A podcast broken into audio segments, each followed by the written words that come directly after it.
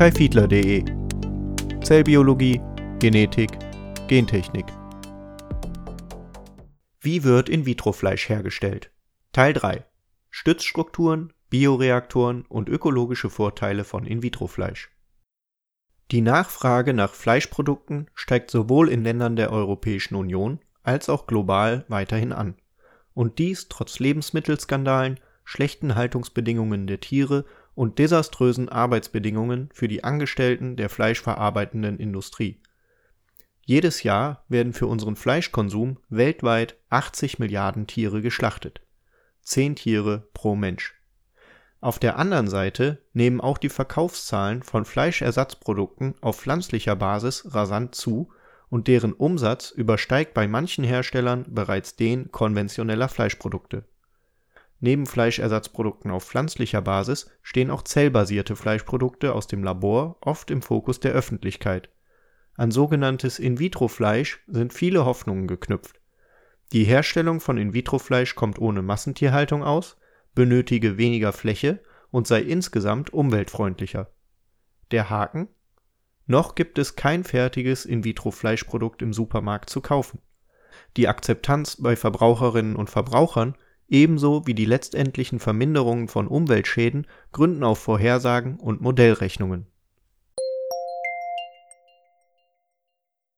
In den Teilen 1 und 2 habe ich die entscheidende Rolle des Zellkulturmediums bei der Herstellung von In-vitro-Fleisch beschrieben sowie die verwendeten Zelltypen und die angewandten Methoden zur Zelldifferenzierung erläutert.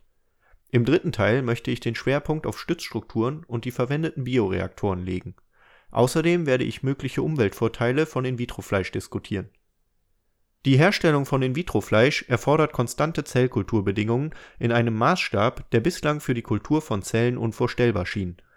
Die Firma Mosameat gibt auf ihrer Website beispielsweise an, aus einer Gewebeprobe einer Kuh 800 Millionen Muskelstränge herstellen zu können, was letztlich für die Herstellung von 80.000 Hamburgerbuletten ausreichen würde im zweiten Teil über die Herstellung von In-vitro-Fleisch habe ich zwar erklärt, wie aus einzelnen Stammzellen viele Muskelfasern werden, habe dabei aber sowohl die Rolle von Gerüsten und Stützstrukturen als auch die Verwendung unterschiedlicher Ansätze von Bioreaktoren außer Acht gelassen. Diese Aspekte sollen jetzt im dritten Teil detaillierter beleuchtet werden. Gerüste und Mikroträger für das Wachstum von Zellen Kultivierte Stammzellen werden möglichst häufig vermehrt und anschließend über bestimmte Wachstumsfaktoren im Zellkulturmedium in Muskelzellen umprogrammiert. Aber wie wird aus einzelnen Muskelfasern richtiges Muskelgewebe, also strukturiertes Fleisch? Um diesen Prozess besser zu verstehen, benötigt es Hintergrundinformationen zur sogenannten extrazellulären Matrix und zu den mechanischen Prozessen, die auf eine Zelle in einem Gewebe einwirken in einem Gewebe liegen Zellen innerhalb eines Gemischs aus ganz bestimmten Proteinen und Molekülen vor, der sogenannten extrazellulären Matrix. Die Hauptbestandteile der extrazellulären Matrix sind Wasser, Glykoproteine und Vielfachzucker sowie in geringeren Mengen Aminosäuren, Glucose, Gewebshormone und verschiedene Elektrolyte. Abhängig von der genauen Zusammensetzung der extrazellulären Matrix ändert sich deren Festigkeit, was wiederum einen direkten Einfluss auf die Zellaktivität hat Spezielle Zellmembranproteine, die Integrine, funktionieren als Sensoren für die Vermittlung von mechanischen Reizen, die von der extrazellulären Matrix auf die Zelle ausgeübt werden, an das Zellskelett. Über Integrine kann die Zelle die extrazelluläre Umgebung wahrnehmen, so dass intrazelluläre Signalwege angeschaltet werden, die die Ausrichtung und Bewegung der Zelle sowie ihre Differenzierung kontrollieren. Dieser Prozess wird unter dem Begriff Mechanotransduktion zusammengefasst die Dichte und Zusammensetzung der extrazellulären Matrix wirken sich direkt auf das Verhalten der Zelle aus. Für nahezu alle Zelltypen, die zur Erzeugung von In-vitro-Fleisch genutzt werden oder genutzt werden könnten, wurde eine entscheidende Rolle der extrazellulären Matrix bei der Zelldifferenzierung nachgewiesen Neben dem großen Einfluss des Zellkulturmediums auf das Wachstum und die Differenzierung der kultivierten Zellen ist es deshalb ebenso wichtig, auch die Eigenschaften der extrazellulären Matrix im Labor nachzuahmen, um die Differenzierung von Stammzellen und die anschließende Bildung richtigen Muskelgewebes voranzutreiben. Dies ist insbesondere für die Herstellung strukturierter, dreidimensionaler Fleischprodukte von enormer Bedeutung. Für die Herstellung von In-vitro-Fleisch werden Millionen von Zellen benötigt, die in Bioreaktoren kultiviert werden um möglichst viele Zellen in einem Reaktor wachsen lassen zu können, werden die Zellen als Suspensionskultur gehalten das heißt, sie wachsen umgeben von Zellkulturmedium und bilden keinen direkten Kontakt zum Boden einer Zellkulturschale oder ähnlichem. Die verwendeten Stammzellen sind aber nicht an ein freies Wachstum im Zellkulturmedium angepasst, stattdessen benötigen sie eine Oberfläche, auf der sie wachsen können, da die Zellen ansonsten sterben. Es handelt sich dabei um eine Form des programmierten Zelltods namens Aneukis. Um dieses Problem zu umgehen, werden Mikroträger verwendet. Bei Mikroträgern, auch Microcarrier genannt, handelt es sich um kleine, perlenähnliche Strukturen mit einem Durchmesser von 100 bis 400 Mikrometern. Sie ermöglichen die Anheftung von Zellen, indem sie die Eigenschaften der extrazellulären Matrix imitieren, wie beispielsweise deren Festigkeit und Porosität. Durch die Verwendung von Mikroträgern entsteht ein großes Verhältnis von Oberfläche zu Volumen, was wiederum hohe Zelldichten ermöglicht. Zusätzlich kann auch die Zelldifferenzierung direkt auf den Mikroträgern erfolgen, indem Komponenten des Zellkulturmediums verändert werden, die Eigenschaften der Mikroträger angepasst werden oder durch Scherkräfte und Mechanotransduktion. Um die Anheftung von Zellen zu erleichtern, sind die Mikroträger mit Proteinen der extrazellulären Matrix beschichtet oder anderweitig chemisch modifiziert. Klassischerweise bestehen Mikroträger aus Materialien wie Polystyrol, Polyacrylamid oder Glas. Für die Herstellung von In-vitro-Fleisch werden jedoch Mikroträger benötigt, die den Geschmack des späteren Fleischprodukts nicht verändern und abgebaut werden können, sich selbst auflösen oder im besten Fall sogar essbar sind, um nicht aufwendig entfernt werden zu müssen. Das Unternehmen Modern Meadow mit Sitz in New Jersey beschreibt in einer seiner Patentanmeldungen die Herstellung von essbaren, tierfreien Mikroträgern. Die Mikroträger werden hierbei mit Zellen besät, so dass sich kugelförmige, vielzellige Ansammlungen bilden. Das Besondere an den beschriebenen Mikroträgern ist nicht nur, dass sie essbar sind und somit in der Zellkultur sowie im Fleischendprodukt belassen werden können, sondern auch, dass sie kompatibel mit einer Bioprinting-Düse sind, auf die Modern Meadow ebenfalls ein Patent angemeldet hat. Die essbaren Mikroträger bestehen aus Pektin, einem Vielfachzucker aus der Zellwand von Pflanzen, und aus Cardosin, einem Protein aus Artischocken. Während Pektin den Mikroträgern ihre Struktur verleiht, enthält das Protein Cardosin die Aminosäuresequenz Arginin, Glycin und Asparaginsäure, an der Zellen haften können. Die Muskelzellen binden an die Cardosin-Proteine, vermehren sich um die Mikroträger herum und die mit Zellen bewachsenen Mikroträger können anschließend mit der Bioprinting-Düse gedruckt werden. Die Zellen, die die Außenseite der Mikroträger bedecken, können miteinander verschmelzen, so dass sich Zellschichten bilden können Während durch die Verwendung von Mikroträgern zwar die Anzahl kultivierter Zellen erhöht werden kann, eignet sich die aus den Zellen gewonnene Zellmasse lediglich für einfache Produkte wie Buletten und Frikadellen. Für die Herstellung von strukturierten Fleischprodukten wie Steaks oder Filets benötigt es zusätzlicher Technologien, um die natürliche Umgebung des Muskelgewebes und die im Gewebe herrschenden mechanischen Reize nachzuahmen Zusätzlich müssen solche Gerüste dafür sorgen, dass auch das Innere des gebildeten Gewebes konstant mit Sauerstoff sowie den Nährstoffen und Wachstumsfaktoren des Zellkulturmediums versorgt wird, ähnlich zu den Blutgefäßen in einem Organismus.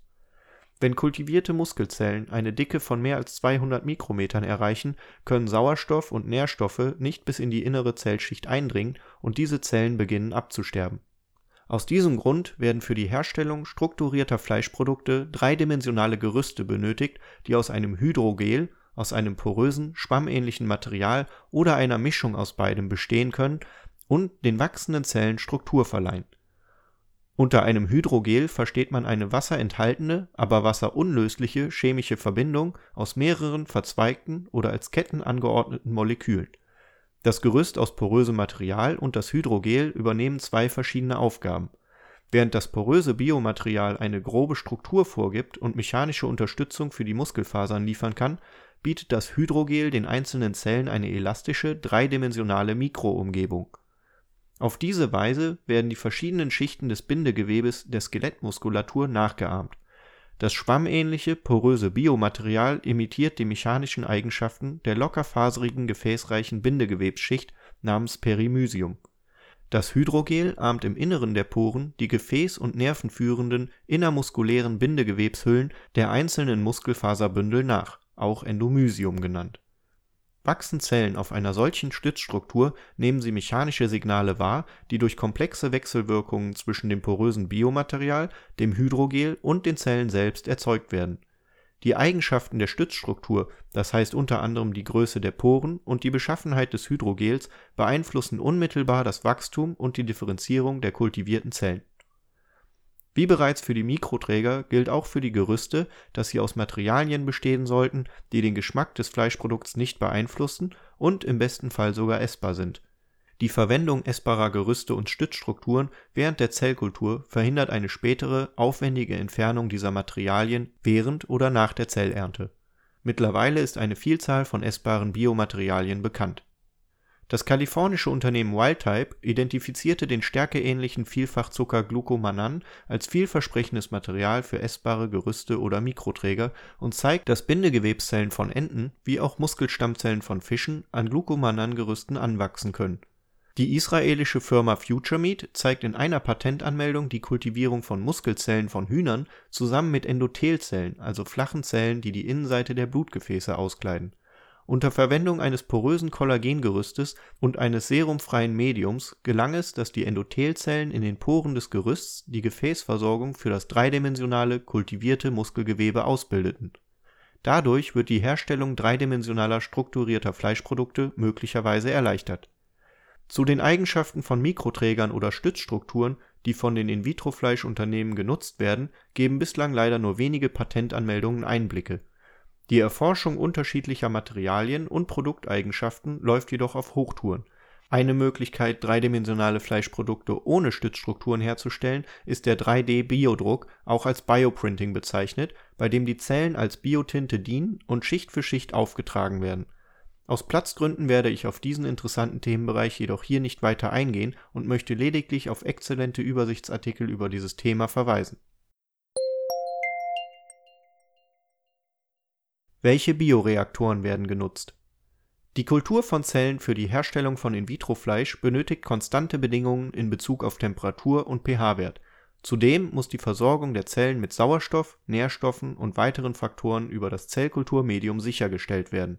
Um die Menge an benötigten Zellen für die Herstellung von In-vitro-Fleischprodukten zu kultivieren, reichen herkömmliche Methoden einer zweidimensionalen Zellkultur wie Zellkulturschalen und Flaschen nicht mehr aus Stattdessen müssen diese durch große Bioreaktoren ersetzt werden, die Zellkulturen mit hoher Zelldichte und großem Volumen erlauben.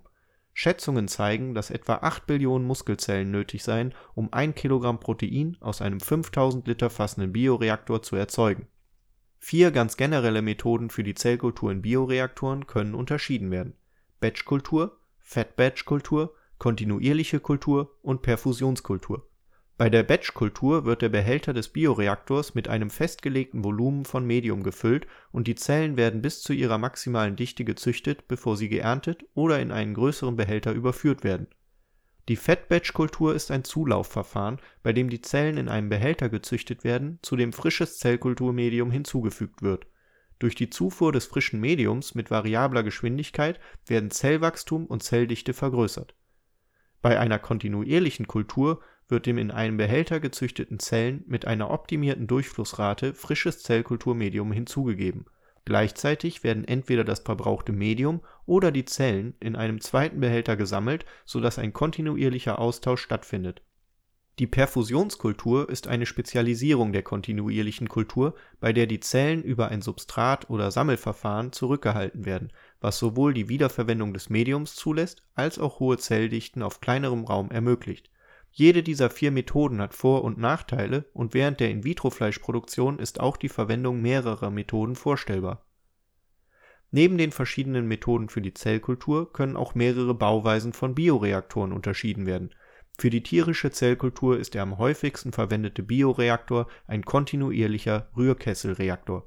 Im Vergleich zu Airlift-Reaktoren bietet er höhere Langzeitsterilität und geringere Bildung von Luftblasen Kontinuierliche Rührkesselreaktoren ermöglichen das Wachstum von Zellen durch mechanisches Rühren unter Aufrechterhaltung eines hohen Sauerstofftransports. Es gibt sehr viele Hürden zu meistern, um die momentan verfügbaren Bioreaktoren an die erforderlichen Zellmengen für die Herstellung von In-vitro-Fleisch anzupassen Mehrere Optimierungen müssen noch vorgenommen werden, wie zum Beispiel den Umgang mit Zellstress durch Scherkräfte, die Sterilisierung der Bioreaktoren und der einzelnen Komponenten sowie Kosteneinsparungen durch Wiederaufbereitung von verbrauchtem Zellkulturmedium. Eine sehr gute Übersicht mit vielen tiefergehenden Informationen findet sich auf dem Blog des Senior Scientists Elliot Swartz. Im Folgenden möchte ich zwei Ansätze für Bioreaktorsysteme von In-vitro-Fleischunternehmen vorstellen, die in Patentanmeldungen veröffentlicht wurden Die japanische Firma Integriculture hat sich ein Bioreaktorsystem patentieren lassen, das den Namen CalNet trägt. Es handelt sich um ein Kokultivierungssystem, bei dem in einem zentralen Reaktortank Muskelzellen wachsen, während in einem oder mehreren Nebentanks Fütterzellen kultiviert werden. Fütterzellen geben Moleküle ab, die anderen Zellen beim Wachsen helfen in dem Fall von CalNet dienen Leber und Plazentazellen als Fütterzellen, deren ausgeschiedene Moleküle wie zum Beispiel Wachstumsfaktoren über das Bioreaktorsystem zirkuliert und zu den Muskelzellen im zentralen Tank geleitet werden. Dieser Vorgang imitiert natürliche Prozesse im Körper, bei denen Organe Wachstumsfaktoren absondern, die über den Blutkreislauf zu den anderen Geweben gelangen Zusätzlich erlaubt das CalNet-System mittels Sauerstoffanreicherung und eines Dialysators die Wiederverwendung von Zellkulturmedium. Das CalNet-System erlaubt enorme Ersparnisse bei der Zellkultur, da sowohl das teure Zellkulturmedium recycelt werden kann, als auch die kostenintensiven Wachstumsfaktoren nicht in aufgereinigter Form gekauft werden müssen, sondern von kultivierten Fütterzellen hergestellt werden das israelische Unternehmen FutureMeat strebt die Verteilung kleinerer Bioreaktoren zur Erzeugung zellbasierten Fleischs an Landwirte an. Aus einer Patentanmeldung geht ein Perfusions-Bioreaktorsystem hervor, das die Wiederverwendung des Zellkulturmediums ermöglicht. Das System besteht aus einer oder mehreren Zellkulturkammern mit einem Volumen von etwa 5 Litern Hinzu kommen ein Dialysator, der toxische Stoffwechselprodukte herausfiltert und Nährstoffe wieder auffüllt, und eine Steuerung, die den Fluss des Zellkulturmediums durch das System steuert. Durch das geringe Volumen von 5 Litern werden die benötigten Mengen des teuren Zellkulturmediums niedrig gehalten. FutureMeat berechnet in der Patentanmeldung Kosten von etwa 5 Dollar pro Kilogramm hergestellten Fleischs Ähnlich wie bei den Mikroträgern und Stützstrukturen gibt es auch für die Bioreaktoren bislang wenige Informationen, auf welche Technologie die einzelnen Unternehmen bei der Herstellung von In-vitro-Fleisch setzen. Es handelt sich um ein aktives Forschungsfeld und kleine Innovationen können sich rasant auf die gesamte Branche auswirken. Aus den drei Artikeln über die Herstellung von In-vitro-Fleisch sollte der generelle Ablauf des Produktionsprozesses hervorgegangen sein Muskelstammzellen oder pluripotente Stammzellen aus Gewebeproben von Tieren werden in Kultur gebracht und möglichst häufig vermehrt. Um eine maximale Zellzahl zu erreichen, sind nicht nur große Bioreaktoren notwendig, sondern auch bestimmte Mikroträger sowie ein Zellkulturmedium mit Wachstumsfaktoren und Nährstoffen. Die Stammzellen werden über unterschiedliche Wachstumsfaktoren im Medium zu Muskelzellen umprogrammiert für die Herstellung von strukturierten Fleischprodukten wie Steaks oder Koteletts werden darüber hinaus Gerüste und Stützstrukturen benötigt. Zellbasierte Fleischprodukte sollen möglichst ohne Tierleid hergestellt werden, wodurch bei der Zellkultur ein Medium ohne tierische Bestandteile und Mikroträger und Stützstrukturen aus nichttierischen Materialien verwendet werden müssen. Hinzu kommen die Anforderung an Mikroträger und Stützstrukturen aus essbaren Materialien zu bestehen oder sich über die Zeit aufzulösen Gentechnische Verfahren sind zur Herstellung von In-vitro-Fleisch prinzipiell nicht vonnöten, werden jedoch vereinzelt angewendet. Umweltvorteile von In-vitro-Fleisch Zum Abschluss der drei Artikel möchte ich darauf zu sprechen kommen, warum sich die Forschung an In-vitro-Fleisch überhaupt lohnt. Der Hauptgrund liegt klar an den möglichen Vorteilen für Mensch und Umwelt bei vermehrtem Konsum zellbasierter Fleischprodukte weg von konventionellem Fleisch die Vereinten Nationen gehen von einem Zuwachs der menschlichen Population auf etwa 10 Milliarden Menschen bis zum Jahr 2050 aus.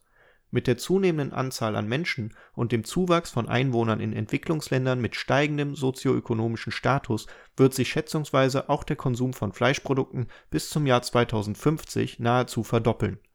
Bereits jetzt ist die Massentierhaltung global für 14,5 Prozent der gesamten anthropogenen Treibhausgasemissionen verantwortlich sollte es gelingen, die globalen Treibhausgasemissionen in den Bereichen Energie, Verkehr und anderen Sektoren im Einklang mit den Pariser Zielen zu senken, während die Fleisch und Milchunternehmen ihre Produktion weiter steigern, wird der Viehzuchtsektor in einem Business-as-usual-Szenario über 80 Prozent des Budgets auffressen.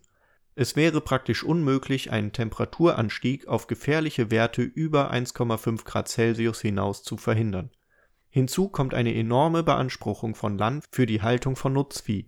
77 Prozent der bewohnbaren Landflächen werden für die Viehzucht oder Viehfütterung genutzt, während diese Landnutzung jedoch nur 17 Prozent des weltweiten Kalorienbedarfs abdeckt.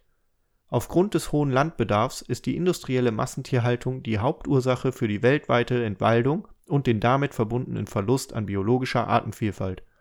Darüber hinaus trägt die Massentierhaltung zu lebensmittelbedingten Krankheiten und Ausbrüchen von Zoonosen bei und leistet durch den Einsatz hoher Mengen Antibiotika einen direkten Beitrag zu Antibiotikaresistenzen und multiresistenten Keimen. Es liegt auf der Hand, dass der weltweite Konsum von tierischen Produkten und im Speziellen von Fleisch reduziert werden muss. Auf der anderen Seite wird es schwierig, wenn nicht gar unmöglich, Menschen den Konsum von Fleischprodukten zu verbieten In-vitro-Fleischprodukte könnten deswegen zukünftig eine sehr wichtige Rolle spielen. Bei der herkömmlichen Fleischproduktion werden beispielsweise sieben Kalorien in eine Kuh investiert, um eine Kalorie essbares Fleisch zu gewinnen – ein absolut ineffizienter Prozess. Diese als Futterverwertung bezeichnete Berechnung ist für In-vitro-Fleisch bislang noch unbekannt und wird auch erst mit der Markteinführung erster Produkte berechnet werden können die ökologischen Vorteile von In-vitro-Fleisch sind insgesamt schwierig zu ermitteln, da bislang keine Produkte verkauft werden, mit denen ein Vergleich zu konventionellen Fleischprodukten unternommen werden könnte. Im Allgemeinen wird davon ausgegangen, dass In-vitro-Fleisch weniger Landfläche und weniger Wasser benötigt als konventionelles Fleisch. Dafür erfordert die In-vitro-Fleischproduktion vermutlich mehr Energie. Es gibt allerdings deutliche Unterschiede, mit welcher Sorte Fleisch In-vitro-Fleisch verglichen wird so braucht die Herstellung von zellbasierten Fleischprodukten 95% weniger Boden als die Erzeugung der gleichen Menge Rindfleisch, jedoch nur die Hälfte weniger verglichen mit Geflügel. Im Vergleich zu Rindfleisch stößt die In-vitro-Fleischproduktion bis zu 75% weniger Treibhausgas aus, verursacht aber durch den hohen Energiebedarf eventuell die doppelte Menge an Emissionen verglichen mit Schweinefleisch und Geflügel Modellrechnungen gehen von einem 10% höheren Energiebedarf für In-vitro-Fleisch aus, als für die Herstellung derselben Menge Rindfleisch benötigt wird, im Vergleich zu Geflügel wäre dies sogar ein vierfach höherer Energiebedarf. Für die Produktion zellbasierten Fleischs wird ungefähr die Hälfte an Wasser benötigt als für dieselbe Menge Rindfleisch und somit in etwa so viel wie für Geflügel auch bei der Eutrophierung, also der ungewünschten Zunahme von Stickstoff und Phosphor in Gewässern, unterscheidet sich In-vitro-Fleisch Berechnungen zufolge nicht von Geflügel, verglichen mit Rindfleisch handelt es sich jedoch um eine Einsparung von ungefähr 95 Prozent. Das Problem dieser Berechnungen ist, dass sie sich auf ein Produkt beziehen, welches noch nicht erhältlich ist. Das bedeutet, die Umweltfolgen der Produktionsprozesse bei der In-vitro-Fleischherstellung werden geschätzt die gesamte Branche ist jedoch immer noch in der Erforschung und Optimierung des Produktionsprozesses und aus den bislang einsehbaren Patentanmeldungen geht hervor, dass die unterschiedlichen Unternehmen verschiedene Strategien und Methoden verfolgen. Eine neue Methode oder die Erfindung eines neuen Materials könnten das gesamte Herstellungsverfahren nachhaltig ändern. Eine genaue Analyse der Umweltbilanz von In-vitro-Fleisch muss somit warten, bis marktreife Produkte in den Supermarktregalen stehen wie in Teil 1 bereits erwähnt, spielt die Verbraucherakzeptanz für den Erfolg zellbasierten Fleischs eine entscheidende Rolle. Es ist letztlich sogar unklar, ob die Markteinführung von In-vitro-Fleisch wirklich dazu führt, dass der Konsum konventioneller Fleischprodukte zurückgeht. Die Zukunft des menschlichen Fleischkonsums und dessen Umweltfolgen bleiben somit ein spannendes und wichtiges Thema in-vitro-Fleisch kann als große Chance verstanden werden, das massenhafte Abschlachten von Tieren unter tier und menschenverachtenden Umständen und mit all seinen negativen Folgen auf die Umwelt zu reduzieren, ohne dass auf den Verzehr von Fleischprodukten verzichtet werden müsste. Weiterführende Literatur In meinen drei Artikeln habe ich versucht, möglichst viele Aspekte des komplexen Themas In-vitro-Fleisch zu beleuchten und die Wissenschaft hinter Fleisch aus dem Labor zu erklären Wer ein noch tiefergehendes Interesse an dem Thema hat, ist nicht nur bei den von mir verwendeten Primärquellen gut aufgehoben, sondern sollte auch definitiv einen Blick auf zwei großartige Blogs werfen. Cultured Abundance hat sich auf Patentanmeldungen spezialisiert, die Herstellungsprozesse für In-vitro-Fleisch beinhalten und beschreibt diese sehr anschaulich. Der Blog von Elliot Swartz gibt einen sehr tiefen Einblick in den Herstellungsprozess von In-vitro-Fleisch und die wissenschaftlichen Aspekte dahinter Das war Wie wird In-vitro-Fleisch hergestellt? Teil 3 Stützstrukturen, Bioreaktoren und ökologische Vorteile von In-vitro-Fleisch, veröffentlicht am 8. November 2020. Den kompletten Artikel inklusive aller Abbildungen und Quellenangaben gibt es auf www.kaifiedler.de